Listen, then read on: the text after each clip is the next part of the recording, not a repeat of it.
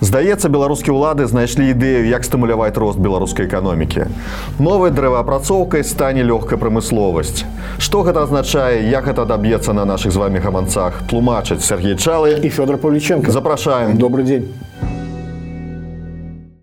На пачатку традыцыйнай звесткі з палёў. Беларусы сталі больш браць спажывецкіх крэдытаў. Гэта назіраецца апошнія два месяцы. Ці можна казаць пра тое, што беларусы больш аптымістычна глядзяць у будучыню і убачылі перспектывы беларускай эканомікі. Действительно, это новый феномен. За ним очень интересно было следить, потому что я многократно говорил, что как раз именно потребительское кредитование отражает э, настроение по поводу действительно будущего.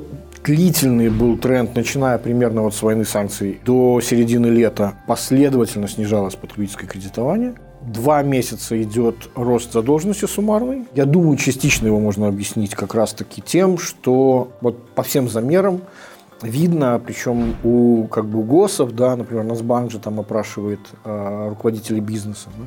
Есть опрос малого среднего бизнеса Бюрок, который делает настроение.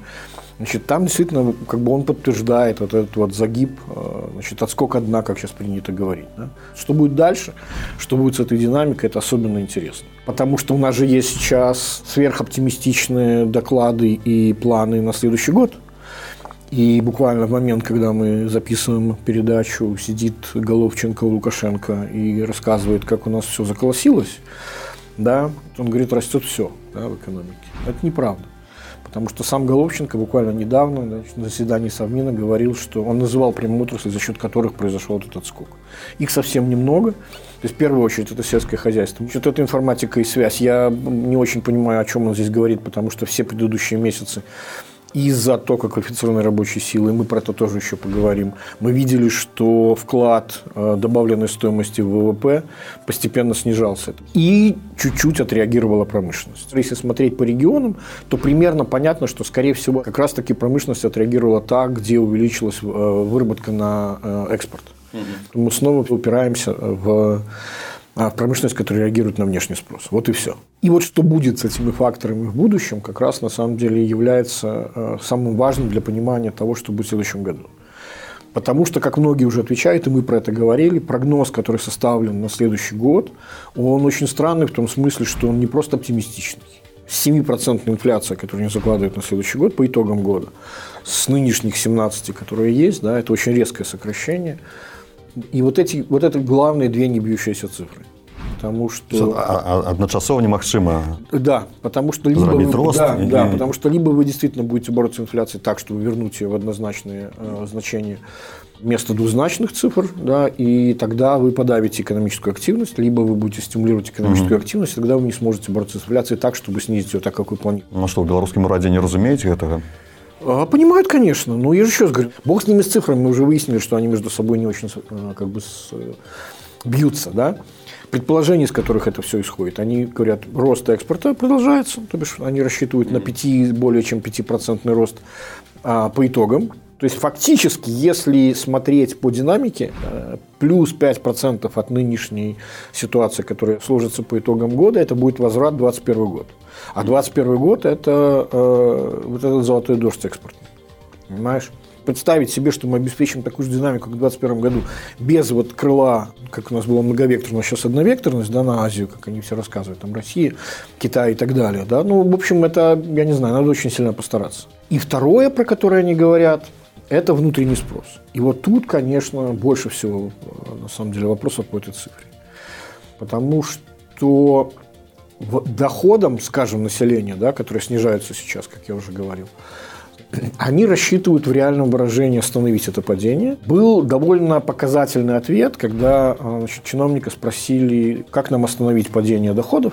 И он сказал, там они начинают играть вот этим понятием реальные доходы населения, где э, в знаменателе находится инфляция, чем она, как бы, чем выше цены, тем меньше в реальном выражении, значит, у тебя э, этот показатель.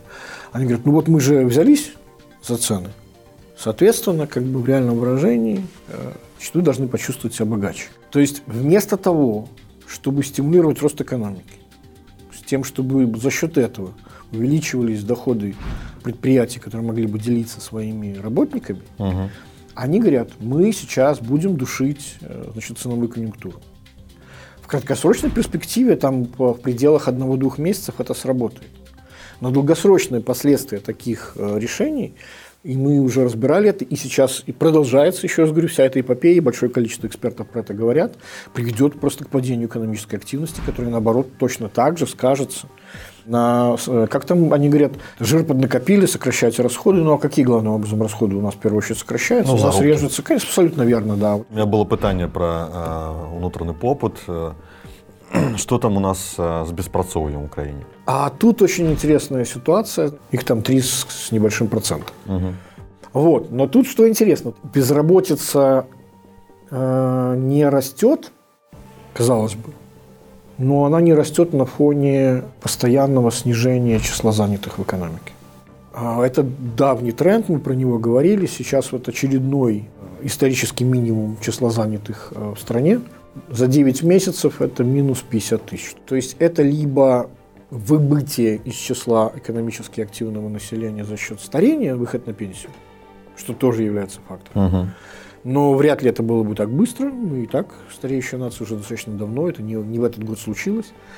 И второе, это, конечно, миграция.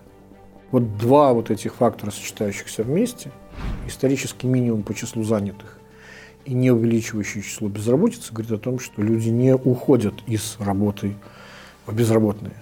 Они уходят вообще из экономически активного населения в стране. Они становятся экономически активными людьми в других странах.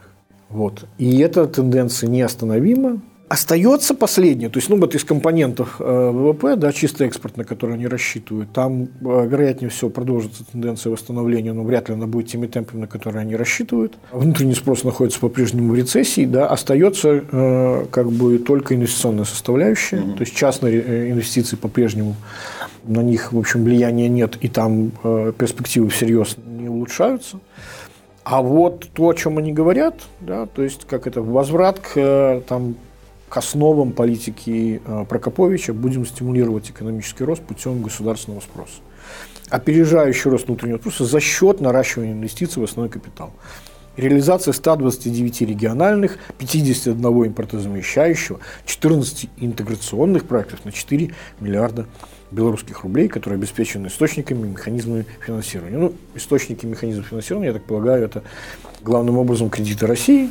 Само по себе идеология вот такого рода инвестиционных проектов, она, она сама по себе изначально была убогой, она изначально была неверной. Потому что задачу, которую они пытаются решать, это на самом деле не задача экономического роста. Это изначально была политика сокращения регионального неравенства когда начали образовываться локальные ловушки бедности, когда невозможно было развивать бизнес, потому что не было квалифицированной рабочей силы, а квалифицированная рабочая сила уезжала, потому что нет бизнеса, и ты вот в этой спирали нисходящей находишься. Ну, в общем, я, уже как-то в новостях это комментировал, такой аналог. Э, Понятно, что труба пониже, дым пожиже, но вот политики Мао дом в каждый дом. Да, вот. Ничего в этом э, как бы перспективного нет. А што там адбываецца з э, экспартам на ў першую чаргу ў Расію наколькі мы ведаем Беларусь атрымала магчымасць пастаўляць нафтапрадукты А вот по топливу тут действительно интересная история. Значит, пишут, что с 10 октября эта схема поставок э, с белорусских НПЗ в Россию возобновилась. Значит, как это теперь работает? Исключительно не рыночная схема. То есть специальное юрлицо, промсырье импорт, это российская государственная компания, которая находится давно под санкциями, покупает этот промсырье импорт, после чего купленное по высоким ценам белорусским, ну, из-за разницы, значит, он продает это дистопливо на бирже Санкт-Петербургской, где, собственно, оно э, в России продается, э, где, собственно, рыночная цена и образуется, она ниже, а убытки ему компенсируются из бюджета. Цікавая схема Да, мы же э, разбирали еще э, э, несколько месяцев назад сообщение о том, что Россия будет нас включать в механизм вот этого демпфера, который существует. В России мы разбирали, что это такое за механизм. Это компенсация части разницы между внутренней ценой и ценой экспортной значит, на светлые нефтепродукты. Действительно добились такие компенсации значит, э, из бюджета. Значит, выплаты по демпферу могут составить 200 миллионов рублей, говорят они. Значит, просто чтобы оценить тенденцию, которая получается, если не, не будет на- наращивания, если примерно в таких же объемах а, за две недели и дальше это будет работать, Да? То есть, если значит, э, нам бы Россия компенсировала весь упадающий объем, покупая все дистопливо, которое шло в Украину, и было бы перенаправлено в Россию, то объемы выплат по демпферу, они вот, по сравнению с теми, которые есть по тенденции, они должны быть более чем в 10 раз больше. То есть, угу. пока еще довольно не э, серьезные э, ну, то бок э, поставки ў России не кампенсуюць тое што Беларусь атрымлівала в Украине Совершенно нет. Объемы пока только две недели работает эта схема. Это 8,5 э, тысяч тонн межсезонного дистоплива. Пока это дистопливо это только полтора процента от общего рынка. На фоне заполненного рынка нефтепродуктов есть конкретно дефицит э, дизеля морозостойких сортов. Это дистопливо, которое зимнее, ты понимаешь, где понадобится. Это зимняя военная компания, там, танки, грузовики mm-hmm. и все вот это вот. Со знешнім гандлем э, зразумела урад разлічвае на нафтаперапрацоўку на пастаўкі на нафтапрадуктаў у Росію а вернемся да ўнутранага попыту была гісторыя пра легпрам ці ёсць тут нейкія магчымасці для роста эканомікі А вот на самом деле казалось бы такая неважная вещь как совещание Лукашенко по э, легкой промышленности – я думаю, что это такая, знаешь, вот канарейка в шахте, как вот лакмусовая бумажка, по которой можно будет следить вообще о реалистичности как бы, планов правительства вот в нынешних условиях санкционных. Я объясню, о чем идет речь. Вот смотри, помнишь, когда-то была такая плодотворная дебютная идея Лукашенко сразу после валютного кризиса 2011 года, когда у нас там девальвация привела к тому, что значит, стало возможным э, производить на экспорт, да, он тогда говорит, а, значит, а теперь мы на плечах э, бегущего противника, да, сейчас проведем модернизацию, и они придумали, казалось бы, просто идеальную отрасль, деревообработка. Mm-hmm. Да? Ну, то есть, э, это должен был быть идеальный проект, потому что никакого импорта, возобновляемое само растет сырье отечественное. Ну, все свое. Да, абсолютно верно. Перерабатываем и экспортный потенциал, потому что э, мебель, да, значит, ну и плюс там даже отдельные, там не обязательно мебель, там ДВП и прочие все эти вещи. Умудрились вот в идеальном кейсе провести модернизацию так, что эти предприятия долго еще не способны рассчитаться значит, со своими долгами. Окей, сейчас у нас должно расцвести импортозамещение. Да, ниши освободили, сейчас мы ринемся. Лукашенко уже понял, что не, далеко не все ниши они занять могут, потому что технологическая эмбарго означает, что не хватает каких-то очень маленьких, пускай, но важных запчастей, из-за этого ничего не работает. Да, с микроэлектроникой, в общем, уже выяснилось, что там что-то как-то, значит, интеграл, это была иллюзия его технологического могущества.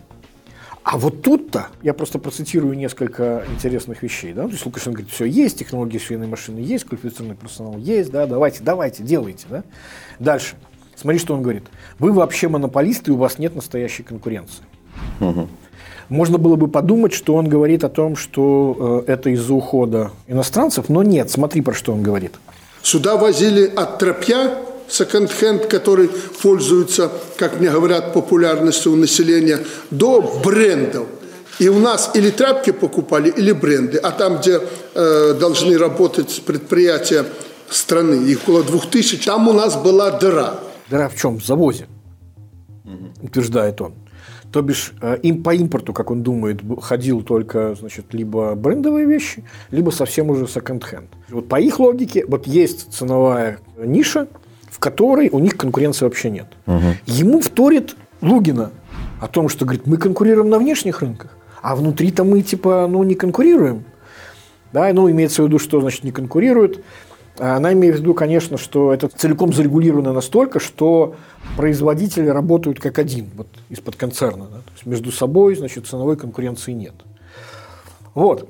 И это на самом деле довольно важный момент, потому что а в чем тогда надежда на импортозамещение здесь. Что заминало працаваць ранее? Вот это самый главный вопрос. Что мешало работать раньше? Ну, наверное, то же самое, что мешает и сейчас. То есть, как бы, понимаешь, отсутствие конкуренции приводит к тому, что ровно это Лугина и говорит. Белорусская одежда не может быть дешевой. Причина этому – дизайн, качество и надежность ну и так далее. Странение дешевого товара априори, потому что, ну так если нет дешевого товара, почему же тогда вы конкурируете с секонд-хендом?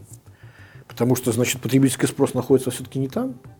Угу. То есть как раз таки это означает, что можно сколько угодно говорить, что мы по цене качества самые лучшие, но ведь это оценивает не производитель, это оценивает потребитель.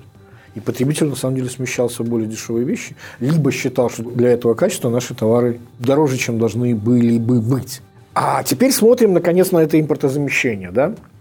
Ведь у нас уже достаточно долго существует э, проблема с импортом. Там же у них существуют эти планы, которые там долгосрочные, да, какая доля должна Ну, быть продовольственных. Да, да, да, да. Там вплоть до того, что даже KPI у них есть, вот сколько должно быть. И если по продовольствию они еще там более-менее э, как бы движутся, по промышленным товарам там доля, ну, просто вот снижалась, снижалась и снижалась. Сейчас она в этом году впервые начала расти. Не сказать, чтобы сильно, но начала расти. Выросла она существенно меньше, эта доля отечественных товаров, чем могло было бы быть, если бы учитывать вот тот самый уход брендов, образовавшиеся ниши и прочее, прочее, прочее. Почему так? А вот вопрос, это значит, что кто-то их заполнил, и заполнил их, скорее всего, товары из России. М, Понимаешь? Зрозуміло. И вот это вот интересный момент. Важный фактор роста цен в Беларуси связан с тем, что белорусский рубль слаб по сравнению с российским рублем. Или российский рубль как бы кре- крепче, чем должен был бы быть. Соответственно, если из России что-то приезжает и занимает, да, то ты видишь более дорогой товар. То есть это означает, что вы не только не можете конкурировать там, где у вас не было э, кон- конкуренции, вы не только не можете занять ниши, которые освободились от ухода брендов, вы не можете конкурировать по цене с приезжающими товарами из России, которые априори из-за вот этого ценового фактора оказываются дороже. То есть как вы увеличите долю отечественного товара? И я уже слышал э, такую полуконспиративную версию, которую высказывал Валентин Соколовский, журналист. Когда только это все начинался, вот этот э, дурдом с ценами, он говорил о том, что его версия заключается в том, что э, это передел рынка, потому что ниши начали захватывать русские, а не белорусские товары. И вот эта вот косвенная борьба с ценой есть способ, значит, их отжать. эти самые зрозуміло. ниши. Вот о чем идет речь. Но просто если эта цель стояла, да, заодно и долю отечественного товара увеличить, то ну, это решение э, из серии там, гильотина вместо аспирина да, в случае головной боли. То есть оно создает гораздо больше долгосрочных проблем, чем решает э, текущих задач. Но в любом случае, еще раз подчеркиваю, теоретически, если бы белорусская экономика, в ней не были бы нарушены вот эти вот прямые обратные связи, если бы действительно цена играла роль, что называется, эм, сигнала, с помощью которого экономические агенты принимают решения, то действительно их мысль о том, что Легпром должен был бы отреагировать первым, она абсолютно верна. И действительно там имело бы смысл этого ждать.